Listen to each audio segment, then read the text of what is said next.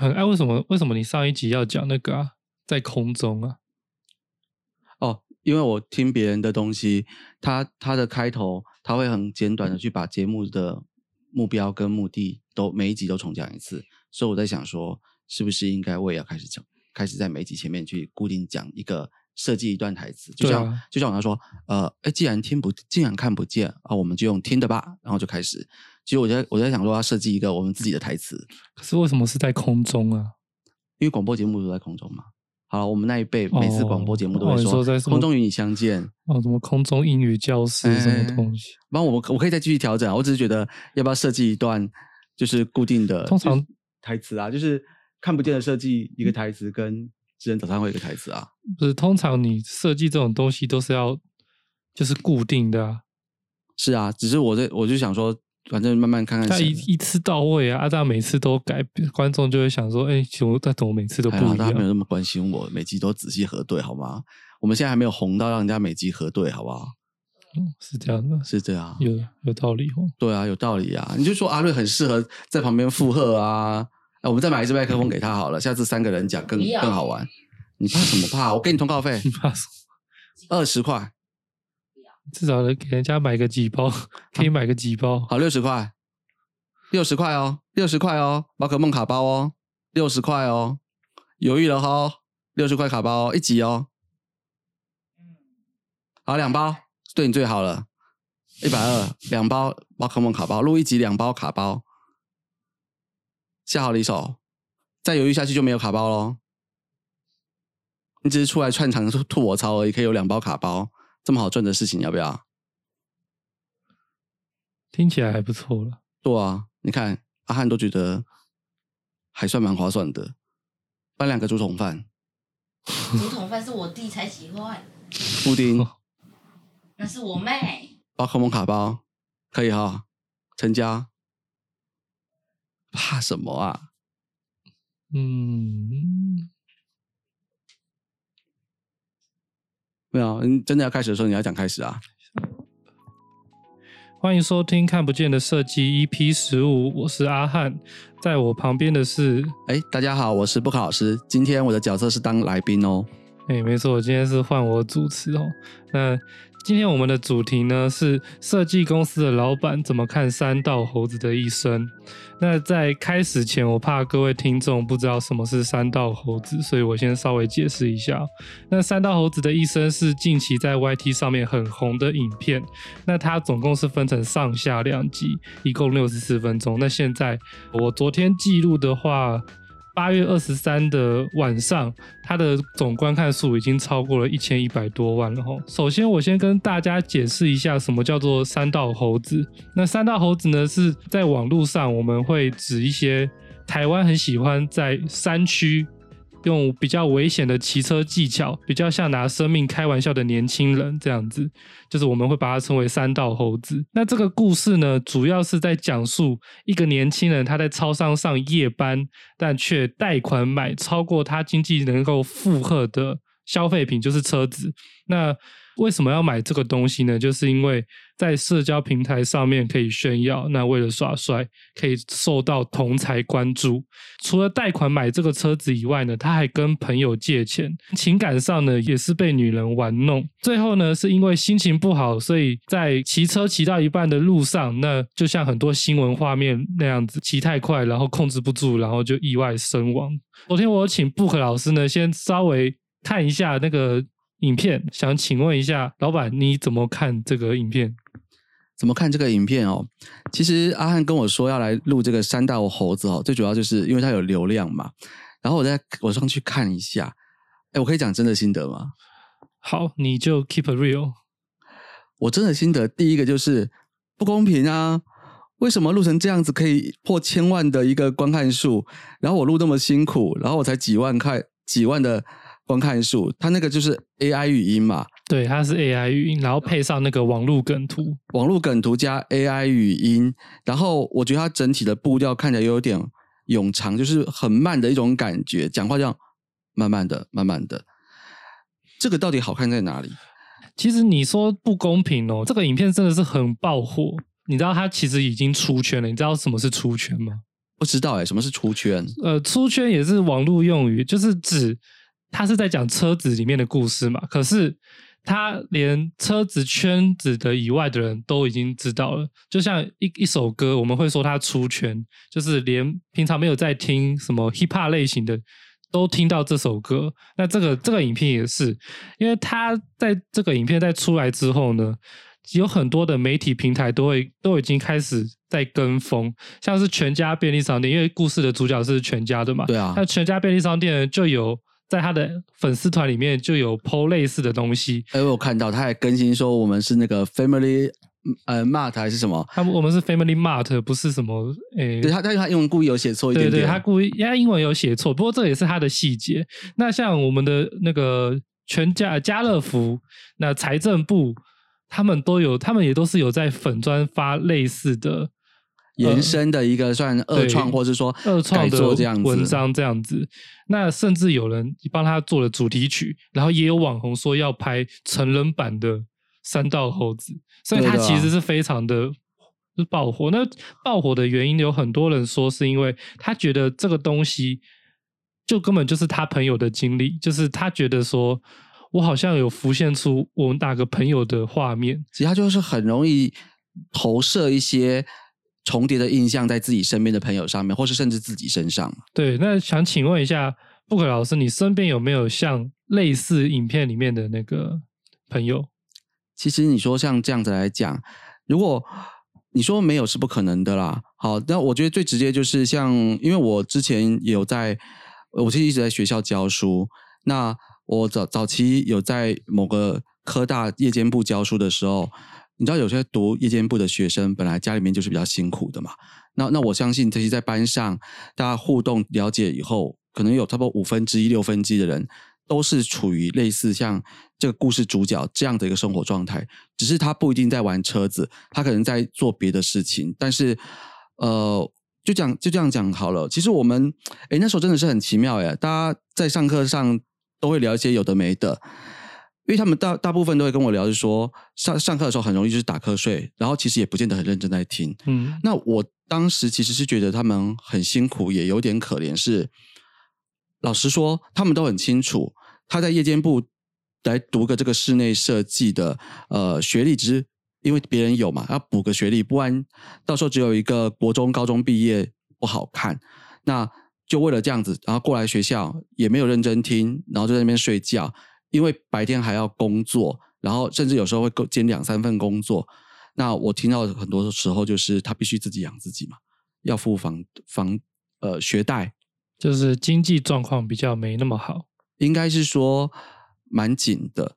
但是我有时候呃，这不知道该怎么讲哎，有时候我们看到他，他们又会觉得说最新的 iPhone 手机一出，他们就会想要去买。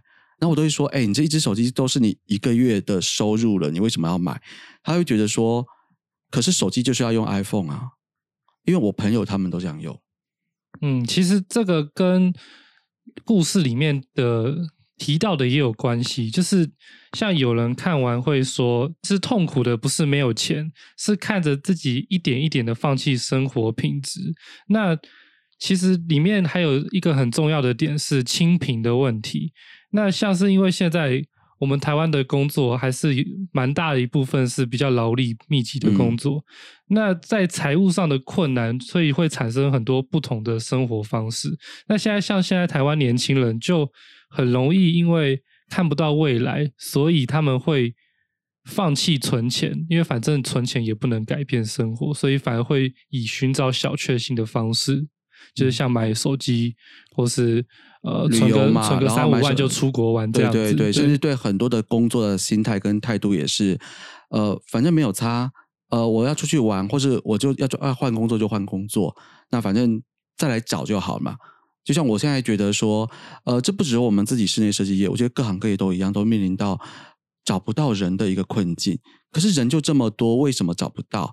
我我这样举个例来说，因为现在的年轻人，他其实呃。能够有收入的管道非常的多。哦，我我我先不讲说像什么跑富平打好了，人家说富平打一个月可以赚四万多块，我是不清楚是不是每个人都可以这样。那个要很努力的跑才，应该要跑到肝都快没了才能行吧？要蛮努要蛮努力的了。对，那你说现在他只要一台一台摩托车，然后他就可以去跑 f o o Panda，他也可以赚钱。那不像以前计程车还要考执照，然后还要养车，什么东西靠车行才能去赚钱。那你一台摩托车，甚至有些人简单一点的那个租个那个电车什么就可以跑了。网络上能不能卖卖小东西也可以赚钱，然后打工各方面。可是问题是说，你有这么多的收入机会，有没有哪一样可以让你当做是主要稳固的收入来源？其实仔细想想，不太容易。那这可能也是一种选择，就是他可能用三四份不同的呃副业薪水去拼凑出他的生活，可是他其实是很自由，但是嗯相对你就是不稳定嘛。对啊，因为现在其实很多工作，像都，他几乎都是被绑在公司，然嗯后钱又是只有两万八。我其实有蛮多朋友都是这样子的。对啊，那我不如去跑跑那个跑 Panda，跑跑外送啊，然后再可能早上送送报啊，或是晚上再做个网拍。呃，诶可是其实网拍我，我我其实真的是了解到说，网拍其实没有很好做、诶它其实不像人家说的有网拍可以什么月入几十万、百万的。那其实就是收入不太稳定。那像故事中的主角，他是在便利商店打工上夜班，那上夜班他好像大概就三万三万七三万七吧，对，三万七。那三万七呢？他其实是买不起那种很昂贵的车子，那一台车子其实都要十几万。我看它里面说要十五万嘛。对啊，对啊，十五万。那所以，所以十五万，它就是有去贷款。布克老师，你这边有没有什么想说的？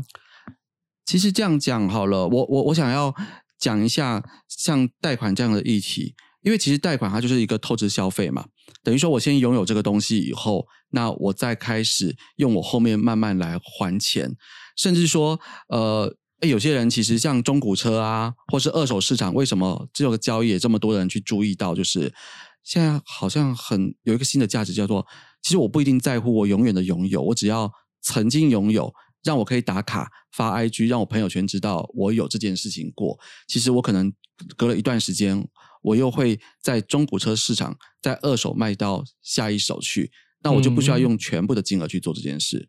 那但是我们回到他这个故事主角来讲，看起来啊，他就是对各种的理财跟财务观念是蛮蛮缺乏的。那你说这能不能怪他呢？好像一半能怪他，一半不能怪他。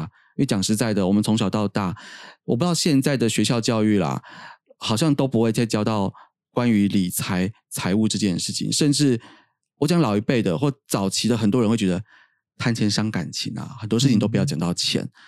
可是问题是你生活周遭柴米油盐酱醋茶，生活房租、食衣住行哪里不用钱？你怎么可能不去面对它，去谈论做功课呢？那如果你都不去做功课，你就变成像人家说什么就只能什么嘛。像它里面是人家告诉他说，我记得是不是第一集里面有讲到，他本来说我有八万块先出，我后面再付他说那个他买车子，然后那个老板跟他说，我有零元方案嘛。对，没有，他说他要付八万，他首付八万，然后剩下分七十二期，对，然后老板就跟他说，呃，你这样付没有比较划算，我这边有一个零元的方案，零元拿车的方案。对，那其实很多人对这个贷款的观念，他是比较缺乏的。嗯，就因为学校其实也没有教你怎么用钱，很多人都在说这件事情。那有关贷款的部分，想请问一下布克老师，这个东西你你怎么看？它这不是单一案件，其实很多人都有遇到这样的问题，他们的理财观念不好，然后就傻傻的去贷款。那想请问一下，你对这件事你是怎么看的？好，我分成几件事来讲。理财观念不好跟贷款其实是分开来讲，它是不同的两件事。理财观念好也是会去应用贷款的。你去看那些有钱人，甚至银行、建商，谁不贷款？贷的比谁都夸张，夸张到银行怕他怕死了。所以贷款不是坏事，但问题是你要清楚你是在什么样的状况下去使用这个透支的金额，还有你的还款能力，尤其是。你有跟银行接触过就知道，他几乎都会去评断你的还款能力能不能负荷你借出来的钱，尤其是你可能会同时借好几笔，比如信用卡不同家银行的，然后或者是其他地方的各种学贷什么的，你是全部加起来以后，看你有没有还款能力。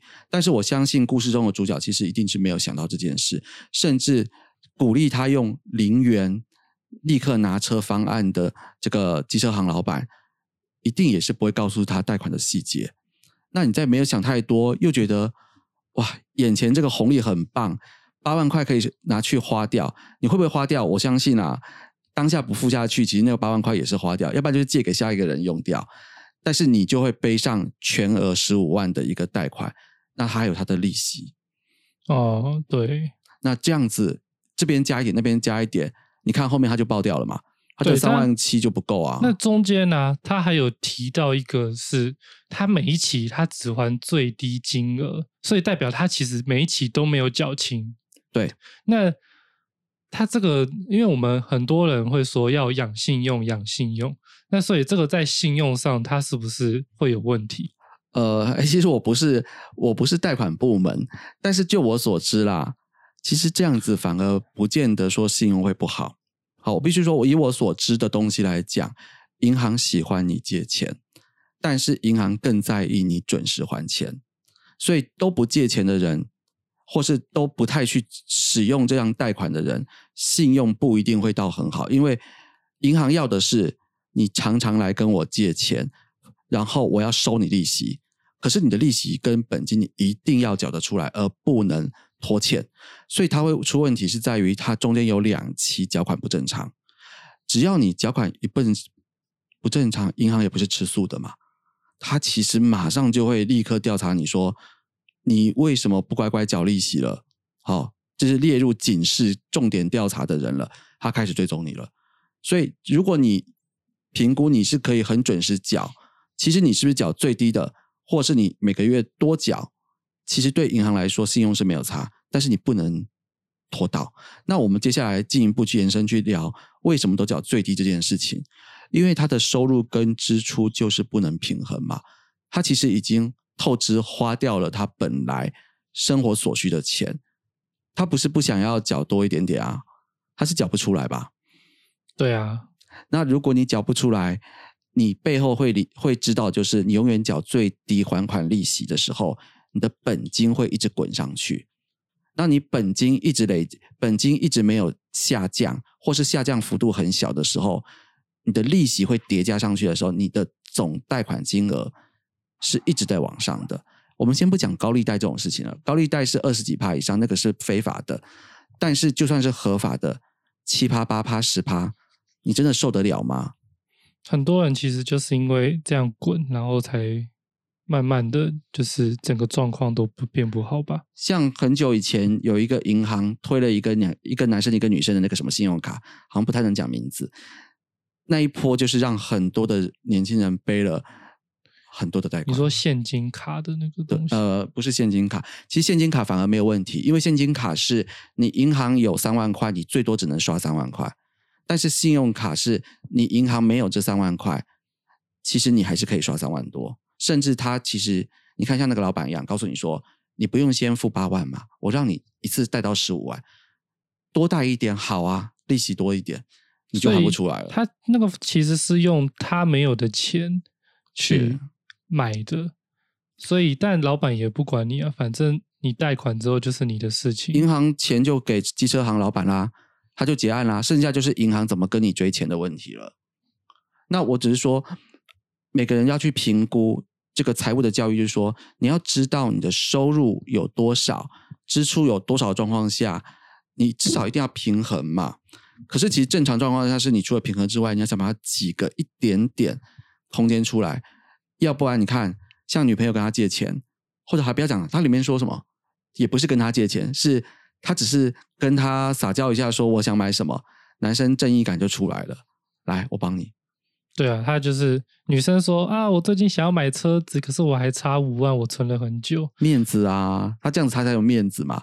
那他、啊他就逞英雄就去帮忙了，结果他又多贷了更多，超过他还不出来的状况啊。没错，这样子就是一个恶性循环，会越滚越大。所以这样听起来是因为教育的关系，所以或是教教育或是家庭的关系，所以其实我们年轻人其实真的是有蛮大一部分是像主角那样子。我觉得年轻人里面很容易遇到吧，可是可是我其实我必须再想想，我自己看一看的心得是这样，真的只是年轻人这样吗？讲实在的，我这边想平反一下，哎，不是因为说我今天是以设计公司老板的角色，哎，这惯老板角色哎，来聊对，，说到设计公司的老板，那你在看完之后，你是有共鸣的吗？就还是你完全看不懂为什么这个人会这样做？其实不会看不懂哎、因为像刚刚我讲到说，我其实以前的学生有些他是有这样的状况，我是能够去同理或理解的。但是因为我不是他，所以其实真正很细的，我是不可能完全知道嘛。嗯，但是我其实身边我会觉得他们其实是每天就是为了生活或生存这件事，已经精疲力尽到很累很累的状况，没有时。间再去想其他东西。应该说，当我做完超商夜班，夜班，然后熬夜，可能白天又要再加一份薪水。，对，那我其实我回家我就只想睡觉。其实应该是说，就算你有时间，你愿意花时间出来进修的人到底有多少？其实多半都是啊，你要说是你吗？我啊，哦，我们阿汉赞啊，我们阿汉回去以后再怎么累，回去都会拿都会去进修的，没错，有为的年轻人。谢谢。对，这样我称赞你哎，没有啦，我是说真的，十个有九个可能都不能像阿汉一样这样子，回去以后还会再进修，几乎就是摊平，而且他们会有一种，嗯，我跟他们聊说，我觉得他会有一种失落感，是这样子。我可能百分之九十的时间都在工作上了，我已经消耗我大部分精神了，剩下百分之十的精神，我要去吃顿大餐，我要找朋友出去玩，我要去疯一下，因为我真的好辛苦哦，我我一定要在某个地方补一下回来，不然我不甘心。嗯，我我觉得有些会有这样子的想法。那就像我刚刚聊聊到，为什么我他要选最新的 iPhone？哎，有时候我都买不舍不得买，可是我觉得它它是一种社群自己朋友圈的认同嘛，因为你有我也有，大家都有，我就觉得我在这一点上面我不会输人家，我们是同一挂的，我们同一挂的。对，不然拿出去，哎，只有我用别的牌子，这样感觉起来我不是这个圈圈的人。那这个不只是面子，你说他是不是真的只为了面子？我觉得不全然，有时候真的就是你要有一群认同感，因为大家都这样做，你就要盯一下去把它拿到。就算这件事情可能就各方面纯理性的角度来讲，它都不是一个正常合理的花费，但是必须花，就像挡车一样。嗯，后面不是说换小绵羊，其实他的财务问题就解决一大半了。对啊，他甚至那个车子发现问题的时候拿去卖掉啊，都可不。能换啊，换了以后女朋友怎么办？兄弟怎么办？大家觉得我从挡车下降为小绵羊以后受不了啊？但其实继续下去只会让他越来越痛苦，可是他本人却没办法脱离那个负面的循环。其实很多现在年轻人都是这样子的。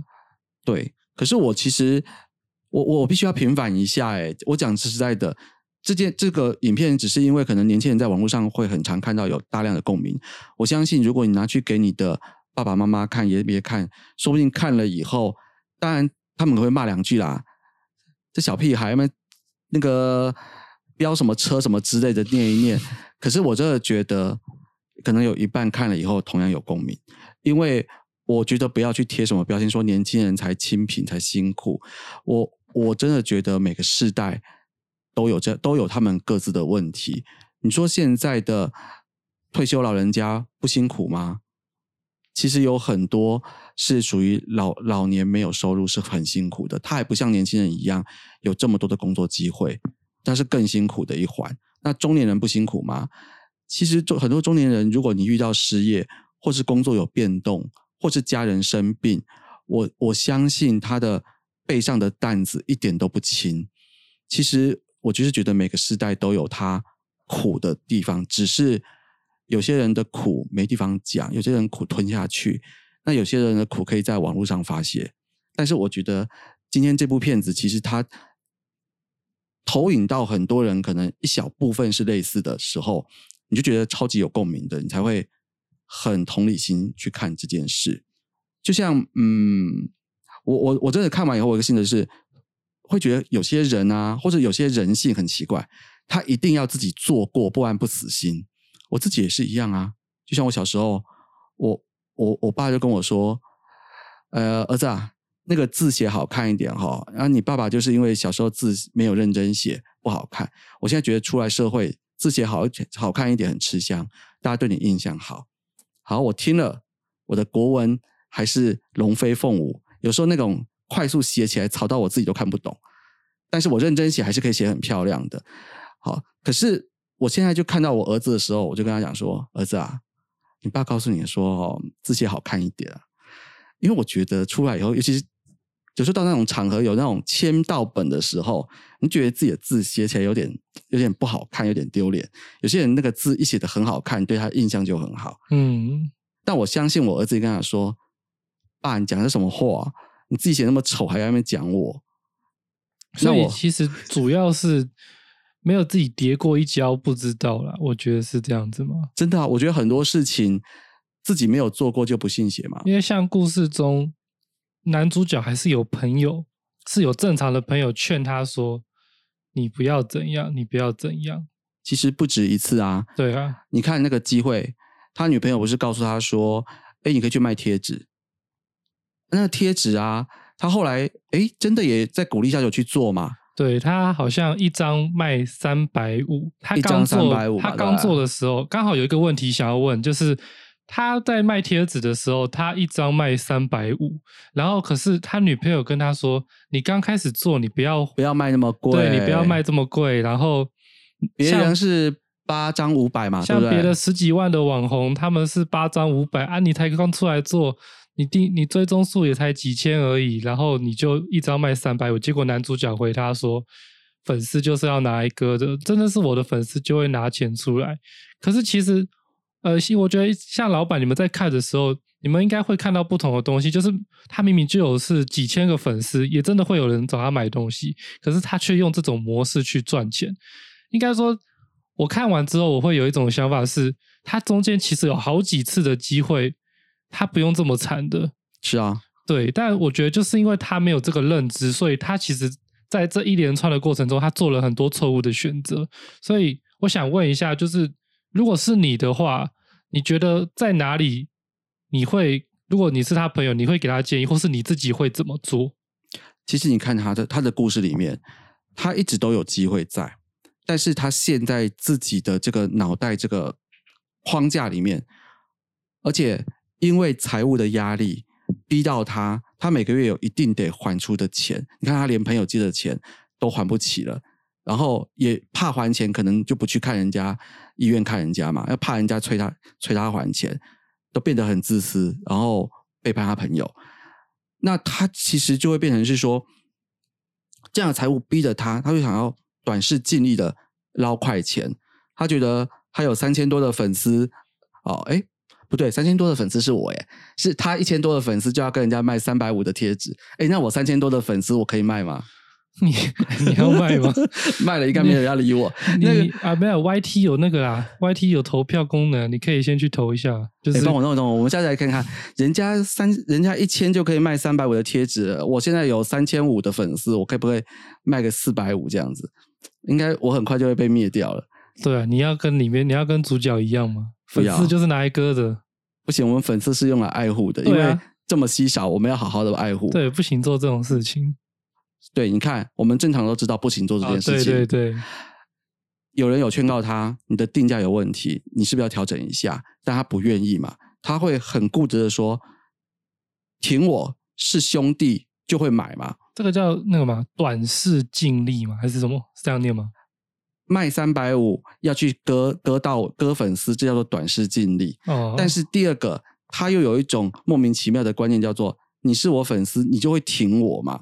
然后我卖多少钱，你就会付钱嘛。你说兄弟是这样挺的吗？不是啊，我不会这样听别人。反过来讲，他自己也不会这样去挺人家嘛。为什么你会莫名其妙的觉得那些网友们会这样子挺你？他就是一个认知上的很诡异的一个。认知他，但是他就很相信，不行，他会洗脑自己。我相信他自己也是知道不可能，可是他就一定要洗脑他自己啊。对，其实有有时候很多时候我们都会知道哪些事情是错的，他必须找一个理由说服他自己，说我一定要这样做，要不然我不能赚快钱。那其实我觉得这是第一个贴纸的贩卖嘛。你看一开始他不是有卖出去，嗯，对然后只是第二个月之后只剩一张，因为卖太贵了嘛。对啊，然后而且你看又不是他原创的，他不是叫人家贴纸行老板弄给他的，呃，对他只是负责出那个钱，有这么好做，设计公司又倒光了好吗？你看我们让他自己画，所以证明他的商业模式是错的嘛？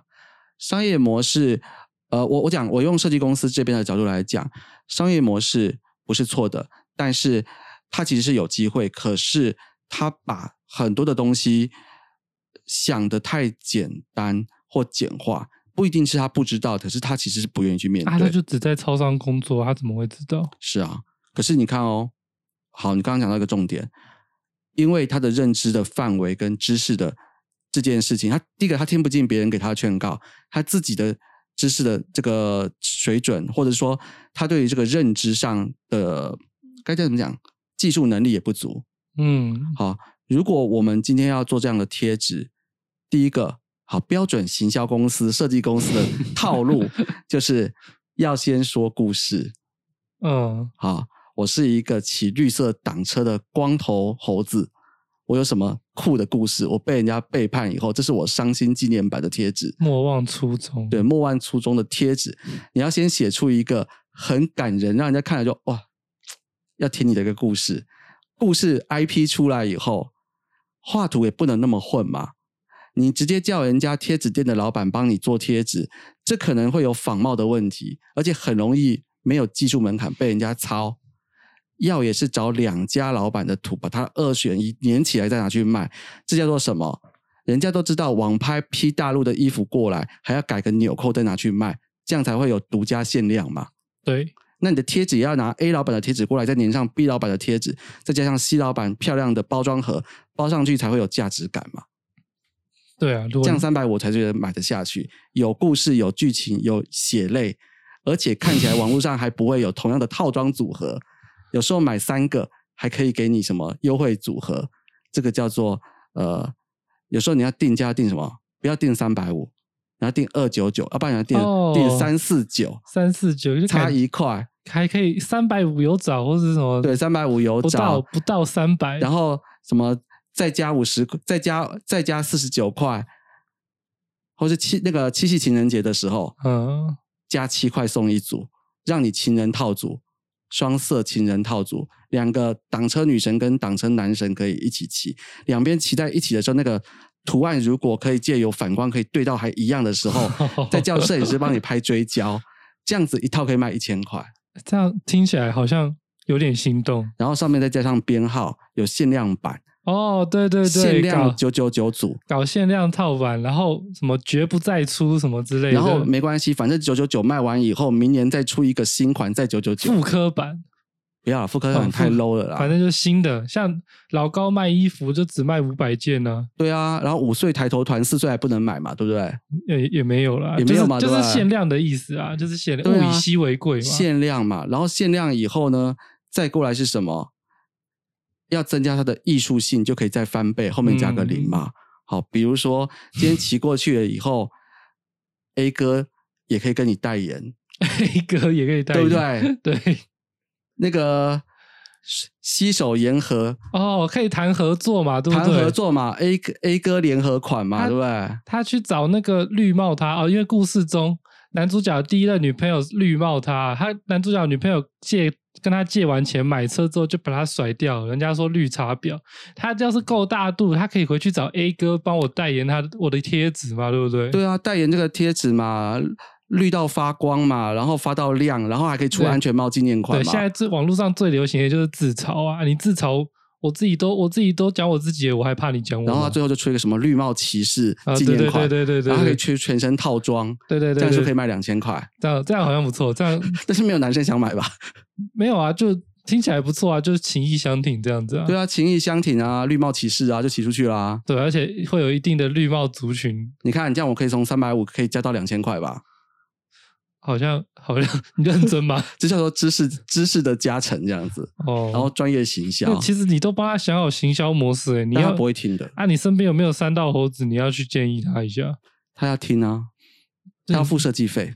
是还帮还要帮你付设计费，对对对，不它过我们也可以接受用抽成的。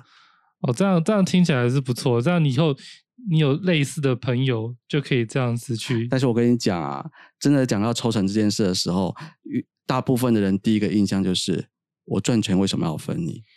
嗯，所以其实为什么这么多事情不会成？利益不会分啊，他是完全不会不会去看，他会觉得赚到钱是我的本事。你凭你当初帮了我一点，还不是因为我够好？所以嗯，很多时候就是因为钱会分掉的啦。所以我觉得这些事情其实不是说没有办法做，而是就不会听啊。这这我也有时觉得好像飞蛾扑火一样，它其实就是看到火焰，它就会跑过去。那这个本性你要让它控制住，其实是很难的。嗯，对。那其实，在故事的结尾，他的这个结尾，我们刚刚前面有提到，他其实不是太好。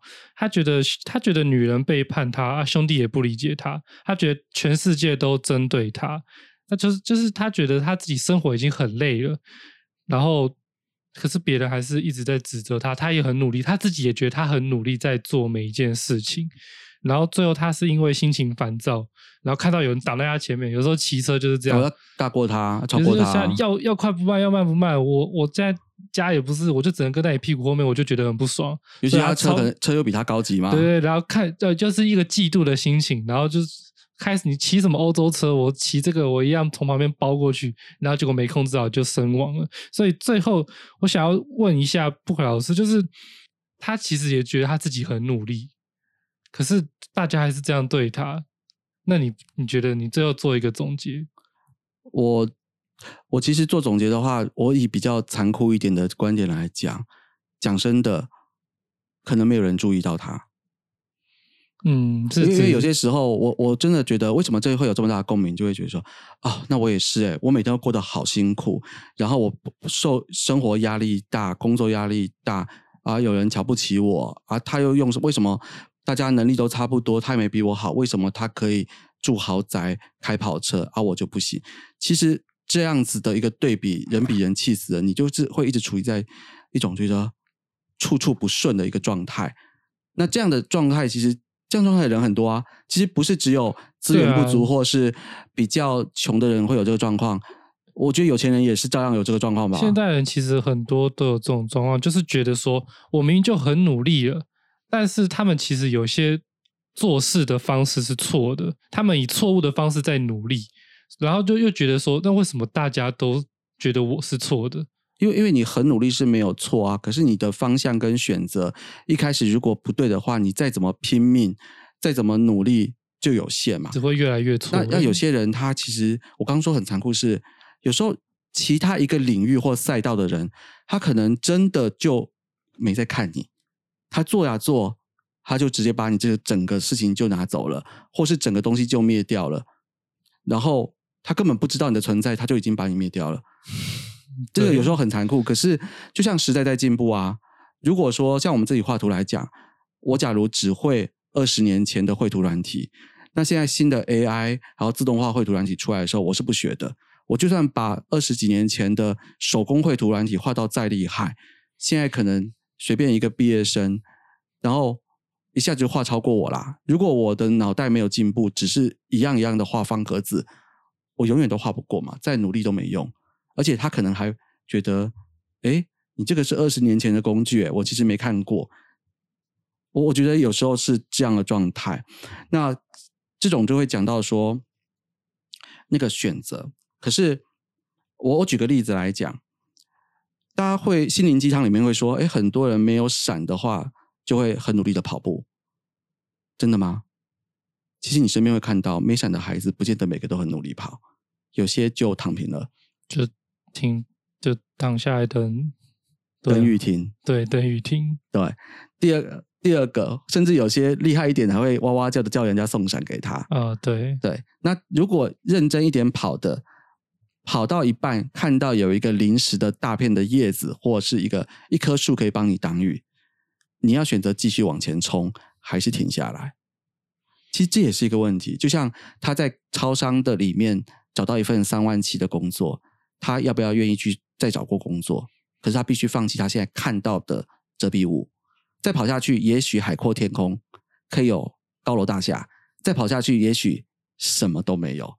那你敢不敢选择？你有没有选择的知识跟决策能力跟判断？还有，就算你身边女朋友也教你，两个兄弟也告诉也听你，告诉你这么多的方法，你到底有多少听得进去？所以选择比努力重要，但是你能不能在正确的时间，有正确的知识基础去做出正确的决策，而且还要动手去做，种种累积起来，你才有可能成功。但是如果你都不做，那就不用想了。所以我觉得这这部片其实它算一个悲剧啊，虽然算是个悲剧，但是也讲到很多人人心里面，大家可能都有一小部分是跟那个猴子有点点像，对啊，所以所以我才觉得说这部为什么大家啊这个同同理投影以后这么这么爆红这样子，对。那有人说要拍电影的话，你会去看吗？不会 不会，不会去看。好不是啊，因为我去看电影干嘛呢？所以我是觉得说啊，其实这是一这个我们每年都有一支片子在红嘛，像去年最红的就是阿汉嘛，那个《天女散花》阿汉，那个应该是前年的，啊，前年了哦，我的时间过得这么我也快不，知道，反正九天玄女嘛，对不对？对啊，那个所以你也红过一次嘛，对不对？虽然不是不是这个阿汉大，家都这样说。那今年呢，就是山道猴子红，明年什么红不知道。但是我觉得每一个红的影片，其实就是 touch 到一部分大家社会上很多心里面的这个认同认同，然后所以就就红起来了。那我就希望什么时候我们布克老师也可以来红一下，不然不公平啊！你看看山道猴子都可以一千万呢、人家是有内容的啦。我也有内容啊，我的室内设计内容也蛮认真写的，只是可能没有那么没有那么好笑而已啊。好了好了，我们再想办法了。对对，我会加油加油啊！希望明年的时候红的就是布克老师了。那如果喜欢我们的这个频道，记得要帮我们点五颗星的评价。那有任何室内设计相关的一个讯问题，都可以在底下留言给布克老师哦。那我们下次见，拜拜。对啊，如果喜欢我做主持的话，也可以留言呢。哎，说不定你当主持人的话，频道更红哦。我不知道，试试看，试试看。好好好好，来，我们一起努力。OK。